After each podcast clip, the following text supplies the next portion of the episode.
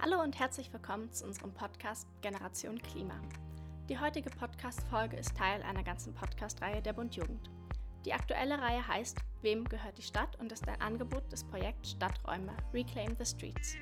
Im Rahmen von Stadträume motivieren wir SchülerInnen, Auszubildende, Studis und alle anderen jungen Menschen dazu, sich Gedanken zu machen, in was für einer Stadt sie gerne leben würden und wie sie ihren Wohnort gerne verändern würden. Dabei stellen wir uns auch die Frage, wem die Stadt eigentlich gehört. Leider sind unsere Wohnorte aktuell stark durch Straßen und Autos geprägt. Diese nehmen viel Platz ein und häufig ist es laut oder die Luft ist schlecht. Das liegt auch daran, dass häufig nur bestimmte Gruppen Einfluss darauf nehmen, wie die Stadt sich weiterentwickelt. Wir setzen uns dafür ein, dass mehr Perspektiven berücksichtigt werden. In diesem Podcast wollen wir deswegen verschiedenen Initiativen Raum geben. Wir sprechen unter anderem darüber, welche Herausforderungen und Probleme es aktuell in ihrer Stadt gibt und was sie sich an Veränderungen wünschen und für welche Veränderungen sie sich einsetzen. Heute sprechen wir mit Mathilda und Ines von der Initiative Witzenhausen Postkolonial. Herzlich willkommen an euch. Wir freuen uns, dass ihr heute mit dabei seid. Hallo, vielen Dank. Hallo. Außerdem mit dabei ist Ida von der Bund Jugend, die heute mit mir die Folge moderiert. Hallo. Und ich bin Jonna von der Bund Jugend, wo ich gerade mein FJ mache. Ich komme aus Berlin, meine Familie ist aber über ganz Deutschland verteilt, weshalb ich schon viele Städte kennenlernen durfte. Sehr gerne bewege ich mich auf dem Gepäckträger der Fahrräder meiner Freundinnen durch die Stadt, weil das immer sehr lustig ist. Ich fahre aber auch selbst viel Fahrrad und laufe gern, um an mein Ziel zu kommen. Jetzt würde ich aber auch gerne wissen, mit wem ich es eigentlich zu tun habe. Stellt euch bzw. eure Initiative gerne einmal kurz vor und erzählt unseren ZuhörerInnen einfach das, was ihr über euch erzählen wollt und verratet ihnen auch gerne noch euer Lieblingsfortbewegungsmittel. Ich bin Ines, ich studiere seit mehreren Jahren in Witzenhausen ökologische Landwirtschaft und bin eben in der Gruppe Witzenhausen Postkolonial aktiv. Ja, mein Lieblingsfortbewegungsmittel ist auf jeden Fall das Fahrrad. Ich habe jetzt auch gemerkt, es hat geschneit ein wenig und dann konnte ich es nicht mehr nutzen und ich habe es sehr vermisst, Fahrrad zu fahren bin Mathilda, studiere auch seit ein paar Jahren in Witzenhausen, auch ökologische Landwirtschaft und bin jetzt gerade an meiner Bachelorarbeit. Bin wie Ines auch schon länger bei Witzenhausen Postkolonial aktiv und würde jetzt auch ganz gern noch kurz einmal unsere Gruppe vorstellen. Wie Ines und ich sind die anderen Mitglieder aus unserer Gruppe auch alle Studis hier in Witzenhausen und da wir alle Landwirtschaft studieren, ist irgendwie nochmal wichtig auch zu betonen, dass wir unser Wissen auch hauptsächlich außerhalb des Uni-Kontextes irgendwie bekommen und uns angeeignet haben, weil wir das jetzt im Studium selbst nicht so wirklich thematisieren. Der Schwerpunkt unserer Gruppe ist ein postkolonialer Stadtrundgang, der vor einigen Jahren von zwei StudentInnen als Projektarbeit entwickelt wurde. Und die haben dann irgendwann ein Vernetzungstreffen gestartet, bei dem wir unter anderem auch dabei waren. Und seitdem bieten wir diesen Rundgang für verschiedenste Gruppen und andere Initiativen auf Anfrage an. Unsere Menschen aus unserer Gruppe haben außerdem ein Seminar entwickelt, was an der Uni angeboten wurde, wo es zur ähm, kolonialen Vergangenheit und Kontinuitäten verschiedene ja, Angebote gab. Und außerdem haben wir letztes Jahr an einem relativ großen Projekt vom HR, vom Hessischen Rundfunk, da teilgenommen. Das äh, hieß Perspektivwechsel und da wurden verschiedene Gespräche zwischen Menschen aus Sitzenhausen initiiert, wo es vor allem um Kolonialgeschichte und Rassismus ging. Und dabei sind mehrere Radiobeiträge entstanden und auch ein relativ großer Multimedia-Internetauftritt wurde da entwickelt. Genau, und an sich engagieren wir uns einfach in und an der Uni in verschiedensten Kontexten, haben Gespräche mit dem Dekanat geführt. Es wurde jetzt im letzten Semester auch ein Seminar zur Erinnerungskultur angeboten. Also ja, wir sind relativ breit verstreut über die Stadt und engagieren uns da und genau, heute sind Ines und ich hier und vertreten unsere Gruppe und gleichzeitig wollten wir auch direkt nochmal anmerken, dass wir jetzt auch teilweise einfach nur unsere Meinung hier vertreten, also dass es nicht unbedingt repräsentativ für die gesamte Gruppe ist. Außerdem noch wichtig zu erwähnen ist, dass wir uns beide weiß positionieren und deswegen auch nur eine bestimmte Sichtweise darstellen. Ja, dann würde ich mich auch kurz noch vorstellen. Genau, ich bin Ida, ich bin seit zwei Jahren bei der Bundjugend aktiv und co-moderiere neben Jonna heute den Podcast hier. Genau, ich studiere ansonsten Politikwissenschaften und Lieblingsfortbewegungsmittel ist tatsächlich auch ganz basic das Fahrrad. Ah, mir fällt ein, ich habe mein Lieblingsfortbewegungsmittel vergessen. Ich nehme am liebsten mein Pferd. Sehr cool, vielen Dank euch. Könnt ihr noch kurz was zu dem Ort erzählen, in dem ihr lebt? Mich würde ja interessieren, was eure Lieblingsorte in der Stadt sind oder wie ihr die Stadt, in der ihr gerade wohnt, in drei Worten beschreiben würdet. Tatsächlich ist mein Lieblingsort aktuell ein nahegelegener Wald hier in Frankfurt, aber das ist unter Nicht-Corona-Zeit natürlich auch nochmal ganz anders. Ja, ich habe gerade überlegt, aber mir fällt es gar nicht so leicht, einen Ort zu benennen, weil Witzenhausen sowieso so klein ist, dass es irgendwie alles ineinander verschwimmt. Ich glaube einfach grundsätzlich in der Innenstadt in Witzenhausen zu sein, das, das mag ich sehr gerne. Es gibt hier die Werra-Wiesen am nahegelegenen Fluss. Es ist im Sommer immer sehr belebt, natürlich jetzt auch unter Corona-Bedingungen sehr schwierig, aber genau, das ist auf jeden Fall ein Ort, an dem ich mich sehr, sehr gerne aufhalte. Genau, also eigentlich wäre es bei mir auch der gleiche Ort. Es ist halt eben so eine Wiese direkt an der Werra und das ist sehr schön, vor allem im Sommer, wenn dann viele Leute dort sind und man mit FreundInnen Bier dort zusammen trinken kann. Ja, es klingt doch sehr schön. genau, jetzt direkt zu Beginn. Es gibt ja auch Menschen, die Witzenhausen nicht kennen. Was sollten unsere ZuhörerInnen denn noch über eure Stadt erfahren? Ja, also Witzenhausen ist eben, wie schon gesagt, ein kleiner Ort in der Mitte von Deutschland, an dem viele unterschiedliche Menschen leben. Er ist sehr geprägt von der Universität, die es dort gibt. Das ist ein Außenstandort der Universität Kassel und man kann dort unter anderem ökologische Landwirtschaft studieren. Was eher weniger bekannt ist, aber was, denke ich, wichtig ist, ist, dass die Uni sich in den Gebäuden der ehemaligen deutschen Kolonialschule, also kurz DKS, befindet die bestand von 1898 bis 1944 und dort wurden junge Menschen ausgebildet, um als Landwirte, Wirtschafts- und Plantagenbeamten in den Kolonien zu arbeiten. Und die Ausrichtung der Schule war eben evangelisch, aber auch rechtsradikal und sollte eben das deutsche koloniale Projekt voranbringen. Was gibt es denn in Witzenhausen für schöne, gemeinschaftlich nutzbare und für alle zugängliche Räume, insbesondere für junge Menschen? Ja, da gibt es tatsächlich einige für so einen kleinen Ort. Wir haben ja vorhin schon die belebte Werrawiese erwähnt, wo auf jeden Fall sehr viel los ist. Da gibt es auch im Sommer ein Café, da ist immer sehr, sehr viel Betrieb und auch der Unipark ist gerade von Jugendlichen immer sehr frequentiert und das ist auch einer der wenigen Orte, würde ich jetzt mal sagen, wo ja, Jugendliche aus alteingesessenen Familien mal auf äh, junge Menschen von woanders treffen, weil das doch oft sehr segregiert ist, auch an diesen Orten, die ich jetzt noch äh, kurz vorstellen wollte. Und zwar gibt es unter anderem das Transition Town House oder auch TT House genannt. Das ist ein gemeinschaftlich nutzbares Haus mitten in der Witzenhäuser Innenstadt. Das äh, kann für Gruppentreffen genutzt werden. Da haben wir vor Corona auch immer unsere Gruppentreffen abgehalten. Da können auch kleinere Veranstaltungen stattfinden. Und was aber auch sehr spannend ist, es gibt da auch Schlafmöglichkeiten, Kochmöglichkeiten, also können auch Initiativen übernachten und genau ja, Seminare quasi dort abhalten. Ein anderer Ort, der relativ eng verknüpft ist, auch mit dem TT-Haus, ist der Studiclub. Das ist ein ja, von Studis ins Leben gerufener Clubraum in der Nähe von der Uni und auch in einem, ja, soweit ich weiß, auch ein Gebäude, das der Uni gehört. Und genau da haben auch vor Corona sehr regelmäßig Partys stattgefunden und auch tagsüber verschiedene Veranstaltungen, das Sprachcafé zum Beispiel, wo sich Menschen aus unterschiedlichen Hintergründen treffen konnten, um verschiedene Sprachen zu lernen und sich auszutauschen. Und ein anderer Raum, der so ein bisschen weggeht von, von dieser reinen Studi-Öko-Blase, in der wir uns ja auch hauptsächlich bewegen, ist der Stadtraum, also so heißt der Stadtraum auch in der Innenstadt und das ist ein Raum, der wird von der Stadt verwaltet und kann kostenlos gemietet werden, um dort Veranstaltungen abzuhalten. Da hat unter anderem auch dieses Projekt vom HR stattgefunden, was ich gerade schon erwähnt habe. Das klingt wirklich nach schönen Orten und Möglichkeiten, die ihr in Witzenhausen habt. Wir haben ja jetzt schon ein bisschen was zur Kolonialschule gehört.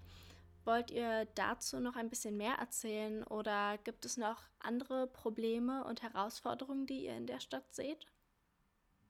Genau, das ist also natürlich dadurch, dass unser Augenmerk auch darauf liegt, würde ich da jetzt quasi noch mal näher drauf eingehen, dass ähm, wir halt eben als ein großes Problem sehen, dass es eben kaum eine Aufarbeitung der Kolonialgeschichte gibt in Witzenhausen.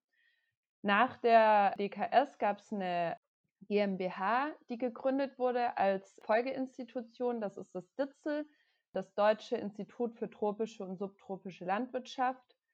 Heutzutage bezeichnen sie sich selbst als Kompetenzzentrum für transdisziplinäre Forschung für Entwicklung und Transformation in sozialökologischen Landnutzungssystemen weltweit. Also im Prinzip machen sie Forschung und Lehre im Themenfeld Entwicklungszusammenarbeit und Landwirtschaft. Genau, die besitzen auch quasi das Gebäude und vermieten es an die Universität. Am Anfang war es so, dass sie eben dann Lehrveranstaltungen weitergeführt haben, immer mit dem Fokus auf Truppenlandwirtschaft und eine Ausbildung von Entwicklungshelferinnen. Das hat sich dann über die Jahre etwas verändert, wurde dann vom Land Hessen übernommen und ist jetzt letztendlich eine Außenstelle der Universität Kassel, an der wir eben auch studieren, der Fachbereich 11.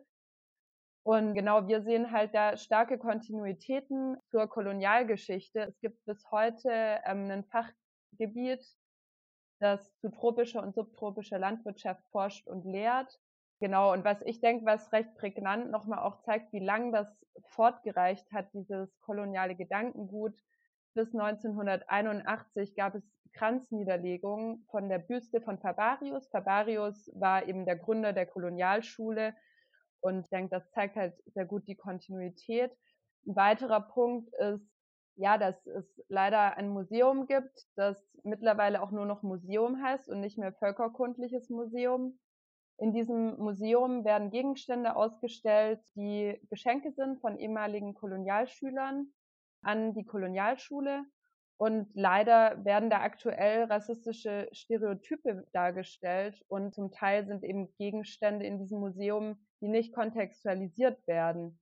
Und das sehen wir halt als ein großes Problem an. Des Weiteren ist es noch so, dass es Straßennamen gibt. Es gibt auch die Fabariusstraße, eben der Gründer der DKS.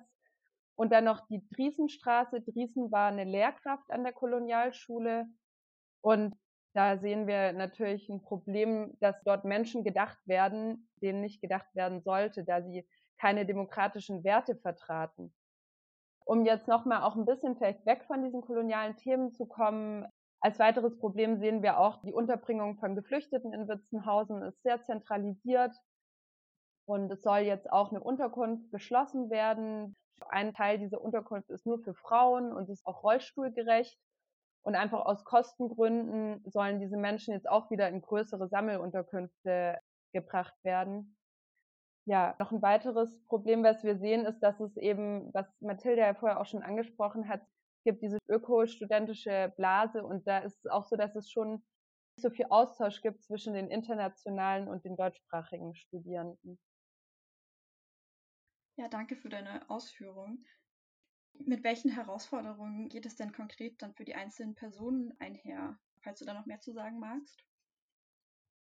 Für geflüchtete Menschen ist es natürlich äh, nicht schön, in einer großen Sammelunterkunft, gerade jetzt mit Corona, zu leben und sich Küchen teilen zu müssen mit sehr, sehr vielen Menschen, gemeinsame Baderäume zu haben, ja, das ist, denke ich, einfach nicht sehr lebenswert.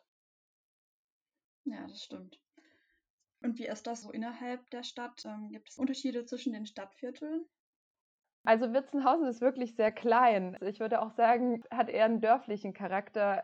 Da von verschiedenen Stadtvierteln zu reden, ist fast schwierig. Aber naja, was man vielleicht schon sagen könnte, es gibt halt aus meiner Sicht ein bisschen so eine Art Ghettoisierung eben bei der schon erwähnten Unterkunft. Das ist halt eine sehr, sehr große Geflüchtetenunterkunft. Und dieses Haus, was jetzt geschlossen werden soll, ist halt direkt daneben. Und das, ja, das hat für mich so ein bisschen sowas von, ja, Ghettoisierung. Die Menschen werden irgendwie in große Sammelunterkünfte gebracht. Mhm. Jetzt haben wir ja einige Probleme schon gehört, aber gab es denn auch in den letzten fünf bis zehn Jahren auch positive Veränderungen vor Ort? Ja, tatsächlich auch die. und zwar, wie Ines gerade schon erwähnt hat, Witzenhausen ist, ist sehr klein und es leben auch nicht besonders viele Menschen. Ich will jetzt nicht mit Zahlen um mich werfen, aber ich glaube, nur um die 15 bis 17.000 Menschen oder so in Witzenhausen. Da sind schon die umliegenden Ortsteile mit eingerechnet. Also es ist sehr, sehr klein. Und gleichzeitig hat sich aber in den letzten Jahren einiges in der Innenstadt getan. Also es äh, wurde ein Späti aufgemacht und auch ein Supermarkt, in dem vor allem ja Lebensmittel aus der arabischen Küche, sage ich jetzt mal, oder aus der türkischen Küche angeboten werden. Und das hat auf jeden Fall irgendwie nochmal was zur Belebung beigetragen, weil da sich immer viele Menschen irgendwie aufhalten, die dann auch äh, auf der Straße sind.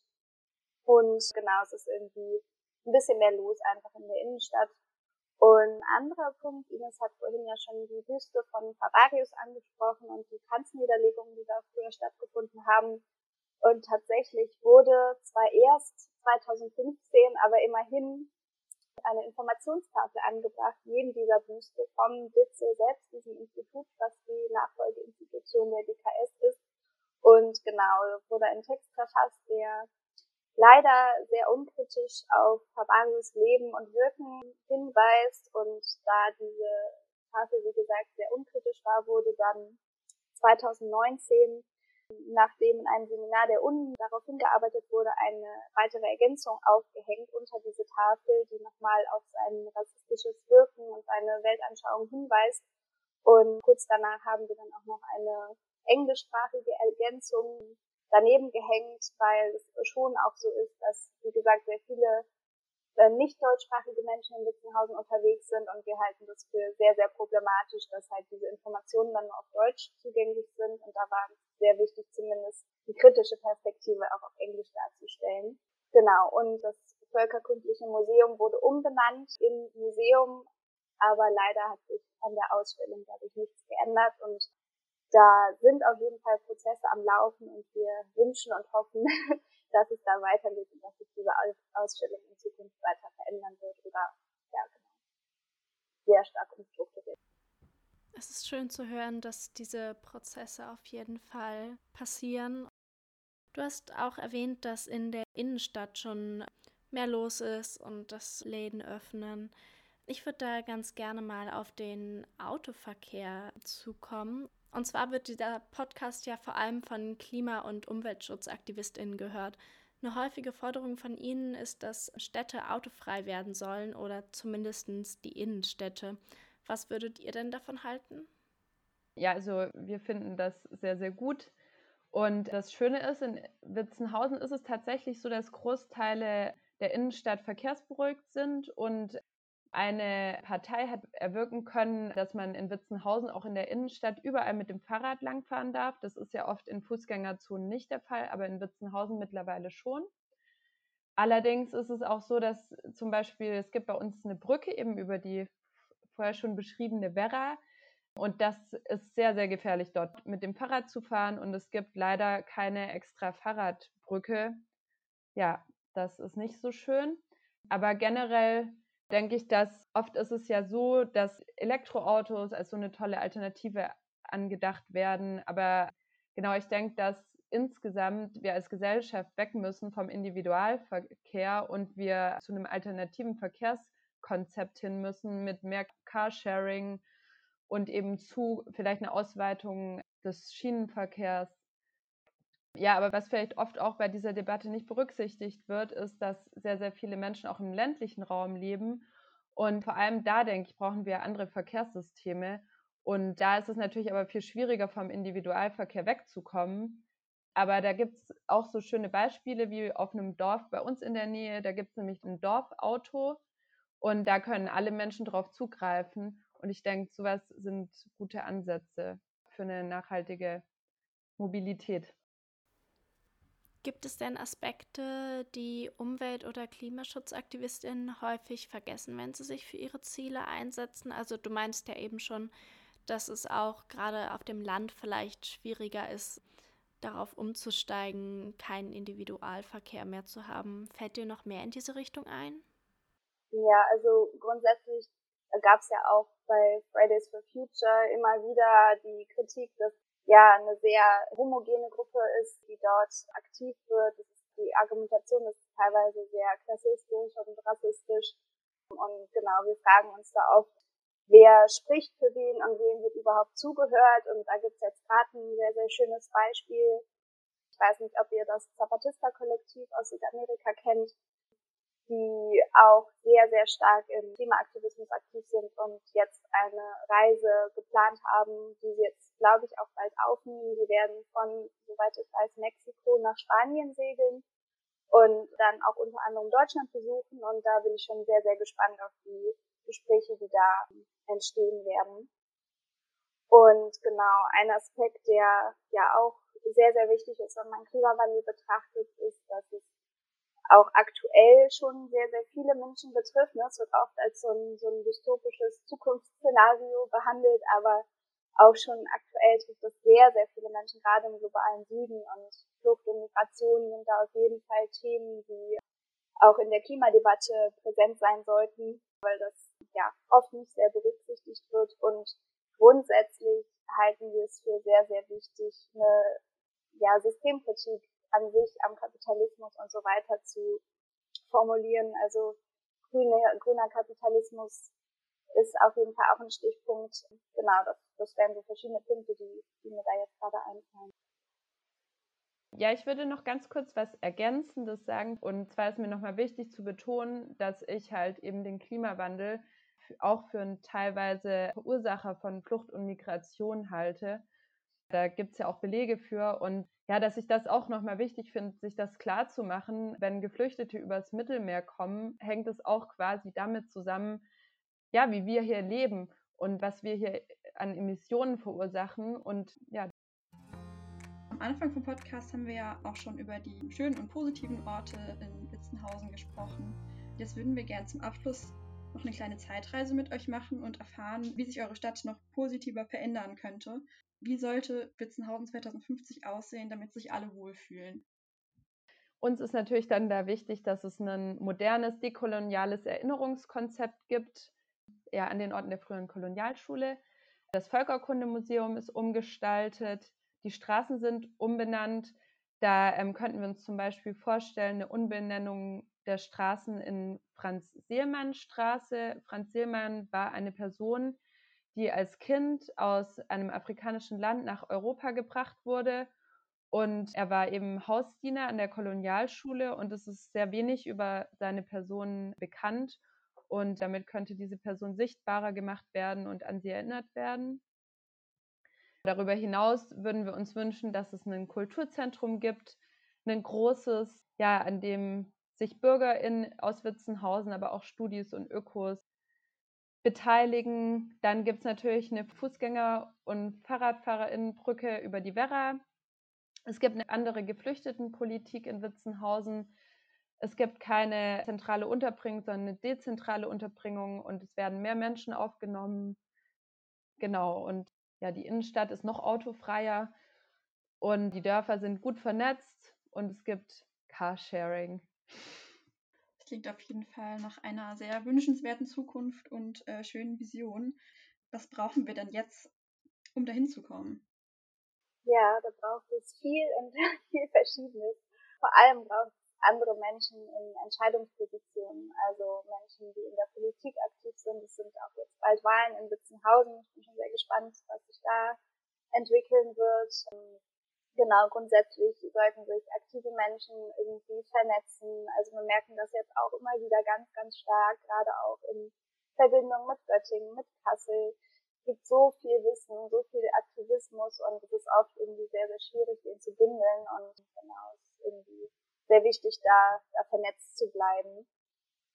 Gerade auch diese Netzwerke können dann nämlich noch viel, viel stärker Druck ausüben und Öffentlichkeit schaffen, weil bevor Menschen irgendwie in Entscheidungspositionen Dinge entscheiden können, muss, muss erstmal eine, eine gewisse Masse an Menschen überhaupt über Themen Bescheid wissen.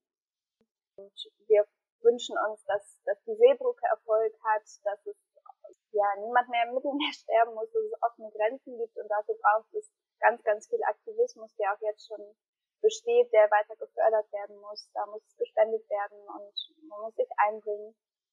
Ja, und der letzte Punkt, den, den wir schon länger fordern, der auch schon lange gefordert wird und ähm, ja, hoffentlich irgendwann eintritt, ist, dass endlich die Uni, die Stadt Witzenhausen und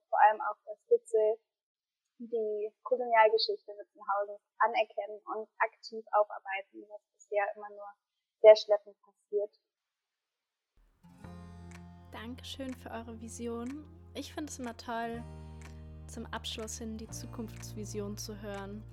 Es gibt einem ein Bild davon, wie die Zukunft aussehen kann und deshalb habe ich die Hoffnung, dass wir uns auf die richtige Zukunft hinbewegen. Und ja, wenn niemand mehr Fragen hat oder etwas erzählen möchte, kommen wir tatsächlich auch schon zum Abschluss. Ich möchte mich deshalb ganz doll bei euch beiden bedanken, Mathilda und Ines, für das interessante Gespräch und dass ihr euch die Zeit genommen habt. Und auch danke an dich, Ida, dass du mit mir moderiert hast. Ja, danke euch für die Einladung. Das war für uns jetzt auch das erste Mal bei sowas mitzuwirken. Und ja, wir haben uns sehr gefreut. Ja, vielen Dank. Danke, dass ihr da wart. Liebe ZuhörerInnen, wir hoffen, euch hat das Zuhören Spaß gemacht und ihr habt Lust bekommen, davon zu träumen, wie euer Wohnort anders aussehen könnte oder sogar eure Stadt mit zu verändern. Wir freuen uns jederzeit über eure Ideen oder Fragen. Zum Beispiel, wie ihr mit einer Aktion auf Ungerechtigkeiten in eurer Stadt aufmerksam machen könnt.